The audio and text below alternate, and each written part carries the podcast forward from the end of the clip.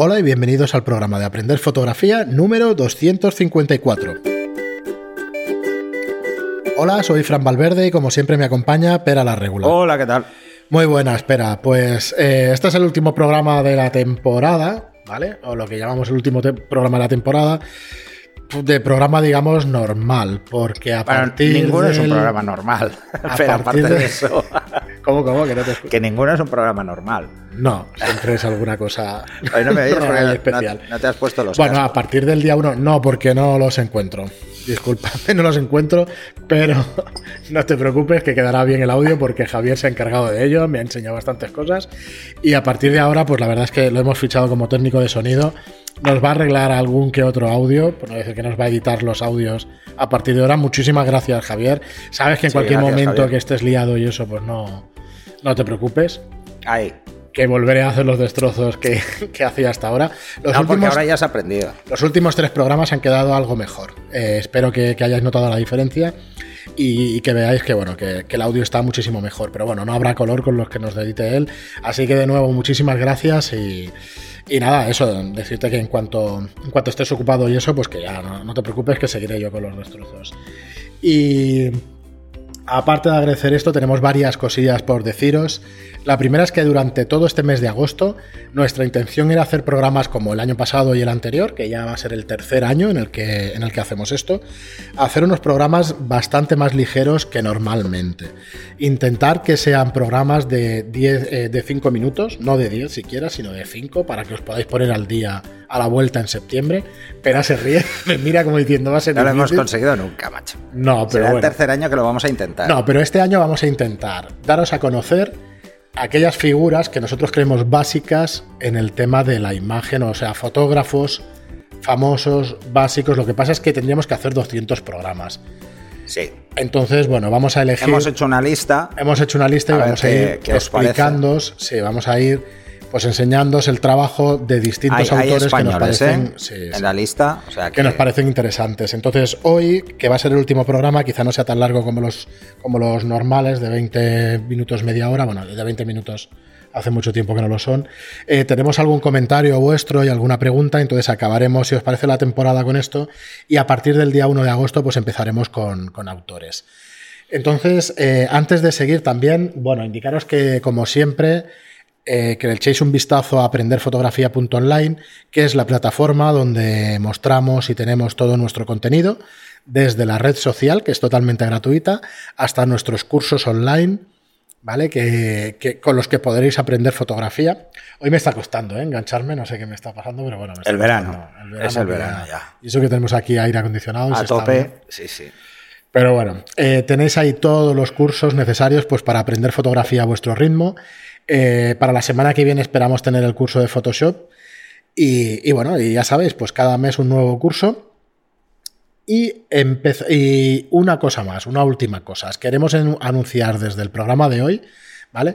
El único taller presencial que vamos a hacer, taller como tal, porque sí que vamos a hacer, seguir haciendo meetups, ¿vale? Eh, a partir de septiembre.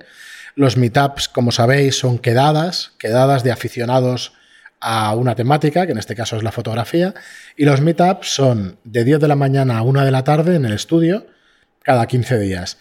Pero vamos a abrir inscripciones y plazas para el taller, para un taller muy especial de iluminación de moda, el día 6 y 7 de octubre de 2018. Y va a ser el único taller presencial de todo el año, de lo que queda de año. Vamos a intentar hacer dos anuales pero sinceramente, pues ni tenemos tiempo para hacer más, ni realmente la convocatoria de plazas, pues da para hacer más. Se podrían hacer algunos más, ¿eh? pero yo creo que es mejor concentrarlo. No, el, tema de los cursos presenciales, eh, hay muchísima oferta. Entonces, eh, o hacemos un curso como Dios manda, o sea, como tiene que ser, eh, el inconveniente, ya os lo adelanto, es que el precio no será al que estáis acostumbrados, porque la idea es hacerlo en condiciones. Y, más si vamos a hacer un, taller de iluminación de moda, pues necesitamos modelos, maquillaje, peluquería, estilismos, etcétera. Entonces, no podemos dejarlo al azar, pero creo que es la forma realmente interesante en la que todos aquellos o por el hecho de que quieran disfrutar de una sesión, de, cómo se hace una sesión de moda y, practicar sobre ella, pero también todos los que se quieran dedicar profesionalmente saquen algo que les sirva luego en el día a día. Si no, no tiene mucho sentido. O sea, los, hacer cursos de mediodía o incluso de un día. Eh, bueno, nos vamos a dedicar a hacer el tema del meetup. Claro, ya tenemos son charlas de fotografía que sí que podéis practicar un ratito, pero claro, no es, lo, mismo, No, es, lo, mismo. que de lo que estamos hablando. A ver, el precio todavía no lo tenemos decidido, pero sabed que, que son talleres que vamos a estar de 10 de la mañana a 8 de la tarde, con una pausa para comer eh, durante todo el sábado y durante todo el domingo. O sea que son intensivos, preparados, reponer fuerzas y venir con, ganas y con fuerza porque realmente. Haremos, como siempre, ¿eh? una parte teórica, probablemente sea la mañana del sábado. Sí. Eh, porque si hacemos la teoría el sábado por la tarde después de comer, se va a dormir media clase. Entonces, y la idea es realmente que, saquéis. Mm, no solo fotografías, que eso es lo de menos, sino que saquéis mucha información para trabajar. Conocimientos. Sí, y, la parte teórica es simplemente poner a todo el mundo en el mismo nivel antes para luego poder hacerlo muy fluido. O sea que bueno, apuntaros en la agenda, como os digo, el 6 y el 7 de octubre, iluminación de moda eh, todo lo que necesitáis saber para hacer fotografías de moda con garantías en Estudio Lightroom con pero a la regula. Os lo vamos a ir recordando cada programa de todo este agosto y septiembre. Así que bueno, apuntadlo en la agenda y, bueno, lo sacaremos en 15 días, un mes para poder abrir plazas, pero que vayáis sabiendo ya que, lo abriremos. Y bueno, vamos con unos, unos cuantos comentarios. Eh, volvemos a nombrar a Javier porque nos ha dejado un par de comentarios que nos dice, será todo un placer hacer de técnico de sonido para vosotros. Hoy es mi cumple y es un gran regalo, con respecto a la semana pasada, el 23 de julio. Dice, no hay reto imposible, pondré a trabajar a mis compañeros para arreglar el audio de este curso. Muchas gracias por vuestro conocimiento. a, todos los de trabajo allí a, a currar. A currar. Nada, muy, muy agradecido, Javier por el trato y, por tus conocimientos y por tu trabajo. La sí, yo todavía no he tenido el placer de hablar contigo, pero bueno, en breve, en breve. He hablado hoy, pero bueno, a ver si nos haces una visita por aquí, por Barcelona, y nos conocemos personalmente. Y también nos dice, eh, un poquito hace unos cuantos días, con respecto a la entrevista con Jordi Farrus, nos dice un gran programa, un invitado de lujo que me ha recordado y con mucha emoción la época de los contactos y las tiras de prueba para buscar la exposición correcta. Y luego, con el trozo de cartulina, tapar las partes que querías menos exposición. Cuánta nostalgia. Muchas gracias a los tres por transportarme a mi adolescencia. Tenéis un podcast que es la leche, no cambiéis nunca.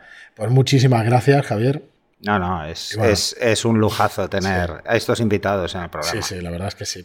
A ver si además sabéis que en septiembre se unirá a nosotros como, que sepáis, Que sepáis que lo hemos lanzado a más, ¿eh? Lo que pasa es que el tema de las agendas a veces no es fácil. Es complicado, es, muy complicado. Pero Entonces, y nosotros además grabamos, grabamos eh, probablemente el tema también es que nosotros como grabamos un martes por la tarde, entre semana para muchos es un poco complicado. Y seguimos con, un clásico de, de, vuestros comentarios, que es Diego Fernando Melo, que nos dice, como siempre, con mucho cariño, con mucho agradecimiento por todo lo que nos enseñan a diario. Tengo dos preguntas. ¿Cuáles serían las recomendaciones para tomar fotografías en movimiento, ya que, noto que, eh, ya que noto que algunas de mis fotografías pierden foco. ¿El enfoque debe ser continuo? Tengo Nikon. Esta es la primera pregunta que creo que queda bastante, bastante, bastante resuelta con el monográfico que hicimos la semana pasada. Bueno, pero eso era configuración de Canon. Sí, pero realmente... bueno, lo que llama servo Canon lo llama continuo Nikon. Efectivamente. Pero, es exactamente lo mismo.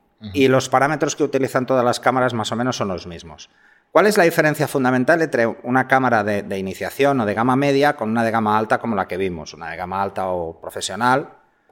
Básicamente que esos ajustes los podemos hacer a medida. Eh, normalmente las cámaras de iniciación o las cámaras intermedias, los ajustes del servo brillan por su ausencia. O sea, no podemos jugar con la velocidad del desplazamiento ni podemos jugar con ese tipo de cosas. Eh, para hacer fotografías en movimiento, a no ser que quieras hacer panning, que es barridos, la, cámara tiene que estar en servo. En un barrido mm, puedes usar o no usar el servo, ¿eh? O sea, puedes, eso va a gustos. De hecho, cuando se hace un barrido, normalmente lo que se hace es enfocar la zona por la que pasará el disparo y así no hacemos que el servo se pierda. Pero requiere mucha práctica hacerlo en one shot, o sea, hacerlo sin servo. Así que la mayoría de gente lo deja en servo y trabaja así, incluso haciendo panning. Eh, De otra forma es imposible. Es imposible. Y luego hay que tener en cuenta las velocidades de obturación. No es lo mismo algo que pasa en paralelo a nosotros delante de la cámara que algo que viene hacia nosotros.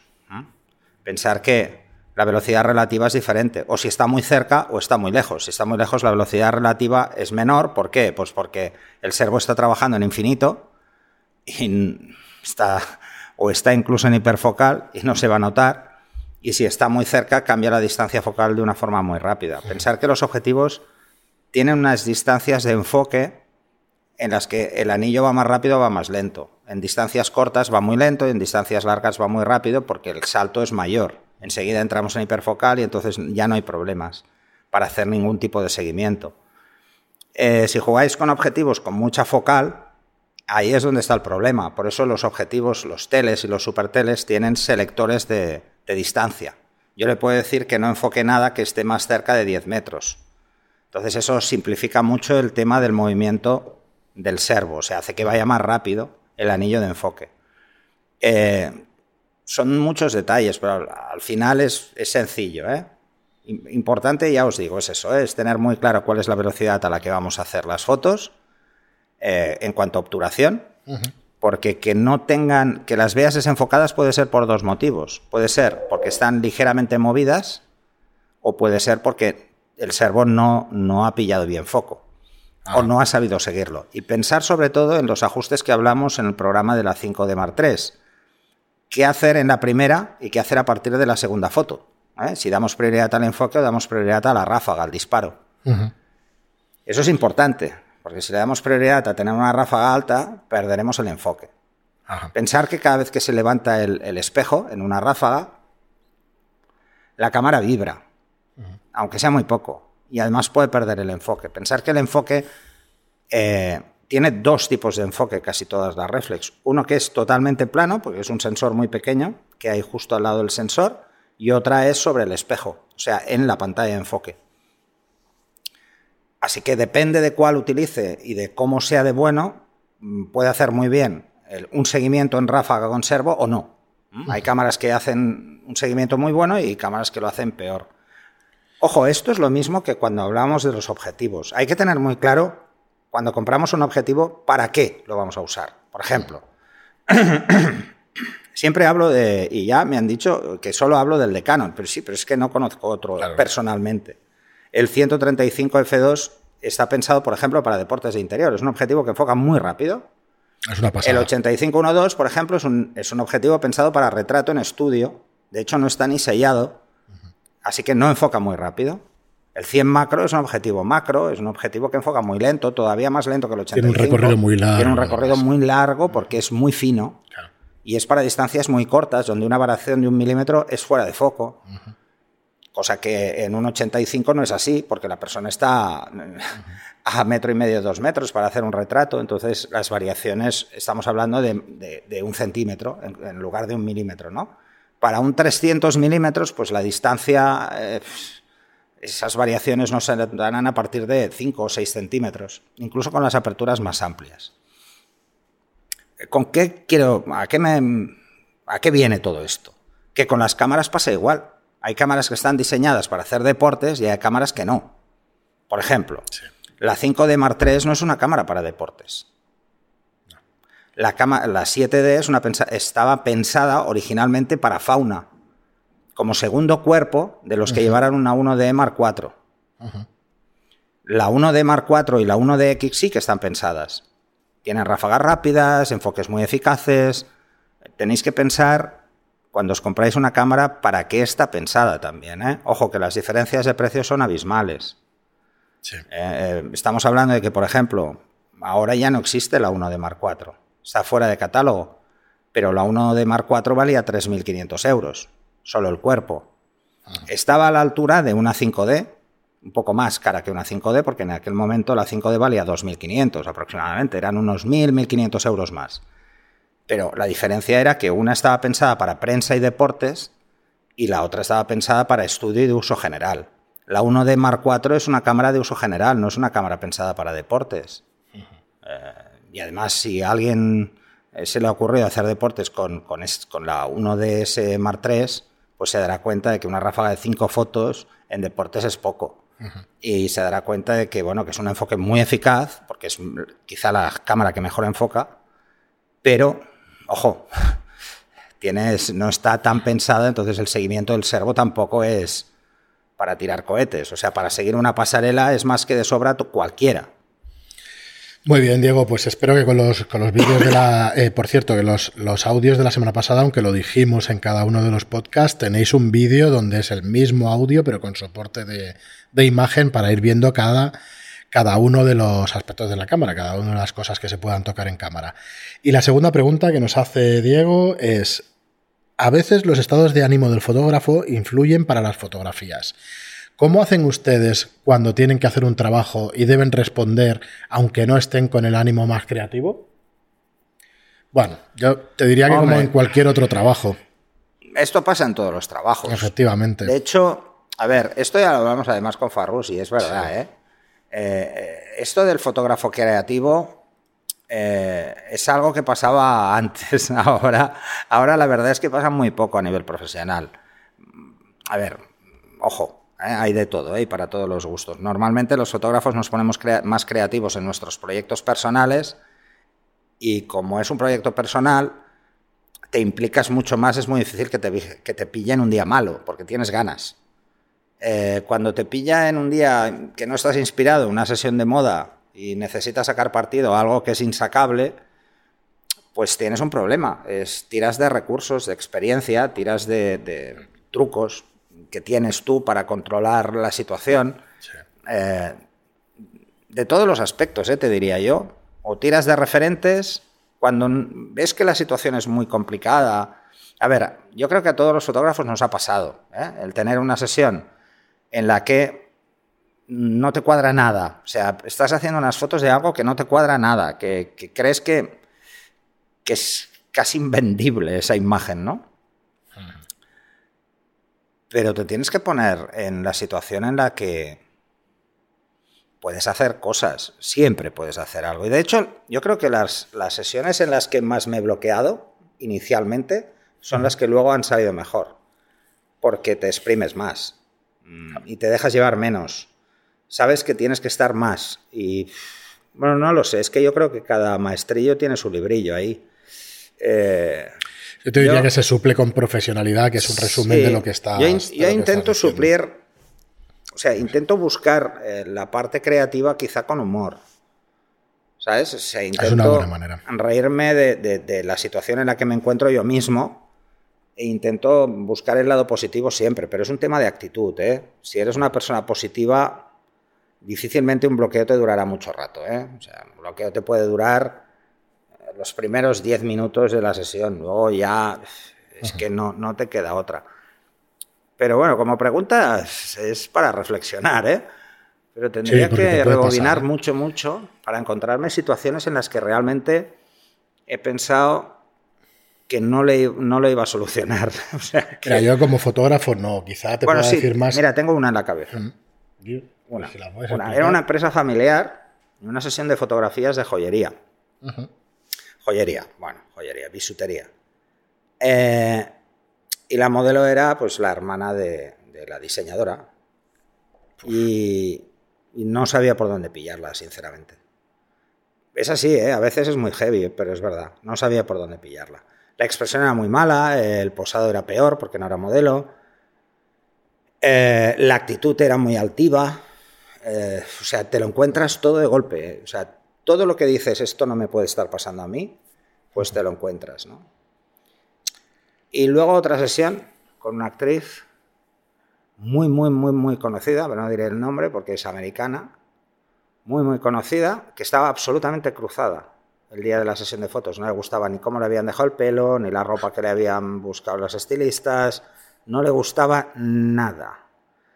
Por suerte estaba mi socio, en aquella época Alex Félez, y le dije, llegó un momento que no podía y le dije, Alex, dispara tú, porque yo no me veo, o sea, no, no me veo estar discutiendo constantemente con alguien porque no tiene sentido, ¿no? Luego te calmas, vuelves, vas, vas jugando un poco, o sea, eso es un poco a veces la suerte, ¿no? Eh, si tienes un equipo y tienes un ayudante, pues siempre puedes jugar a eso, al decir, oye, haz fotos tú en paralelo, porque igual ves algo que yo no veo. Eh, yo el, típico fotógrafo que, es, pues muy exclusivista en cuanto a disparar, yo no lo he entendido nunca. O sea, yo mis ayudantes quiero que disparen. Es más, hay momentos en los que yo hago una pausa, reviso las fotos, estoy con el cliente, pero le digo a mi ayudante que siga disparando, que, haga lo que le apetezca, por varios motivos. Primero, eh, eso puedo hacerlo con los clientes que tengo más confianza, evidentemente, pero, pero incluso así, mientras yo disparo, quiero que disparen. Porque un ayudante tiene que aprender. Y se aprende haciendo fotos, no se aprende eh, solo mirando, solo ayudando a poner la luz. No. Entonces, a mí me gusta mucho que participen. De hecho, con Natalia y con Mauro y con Kirill, eh, ellos son muy conscientes de que incluso sus fotografías van al cliente. Y, a mí me llena de orgullo saber que una foto mm, que hayan hecho ellos, el cliente le gusta. Porque es parte de, lo que hay que hacer. Eh, Mauro, por ejemplo, en la sesión de KBL, eh, bastantes fotos al final le tuve que pasar al cliente porque eran muy buenas y entonces eso el cliente lo agradece muchísimo porque hay dos visiones de la misma escena en una sesión. Eso no siempre se puede hacer, pero siempre que se puede hacer, pues ¿por qué no? Esa es otra forma ¿eh? también de desconectar y de dejar un poco más de margen y pensar. En vez de marear, supongo que hay gente que, lo que le da es más vueltas, intenta hacer cambios de luz y entonces te metes en un bucle cuando realmente no es ese el problema. ¿eh? El problema es seguramente que no te cuadra la modelo o cómo se mueve o cómo expresa o simplemente no te cuadra la ropa. Pero hay que abstraerse, hay que pensar que es un trabajo como todo. Muy bien, pero pues nada, Diego, espero que te haya servido las respuestas y seguimos con Zapping de Informática que nos dice, hola Fran y Pera, en el vídeo de Flash de Zapata, para calcular el número guía no lo tengo claro. Dice que el número guía es el F que da el fotómetro lo único que me queda claro es que hay que poner ISO 100, pero no sé qué T hay que poner, qué tiempo hay que poner o qué obturación. Saludos y gracias por compartir conocimientos. La obturación con flash no es importante, solo es importante para anular la luz ambiente.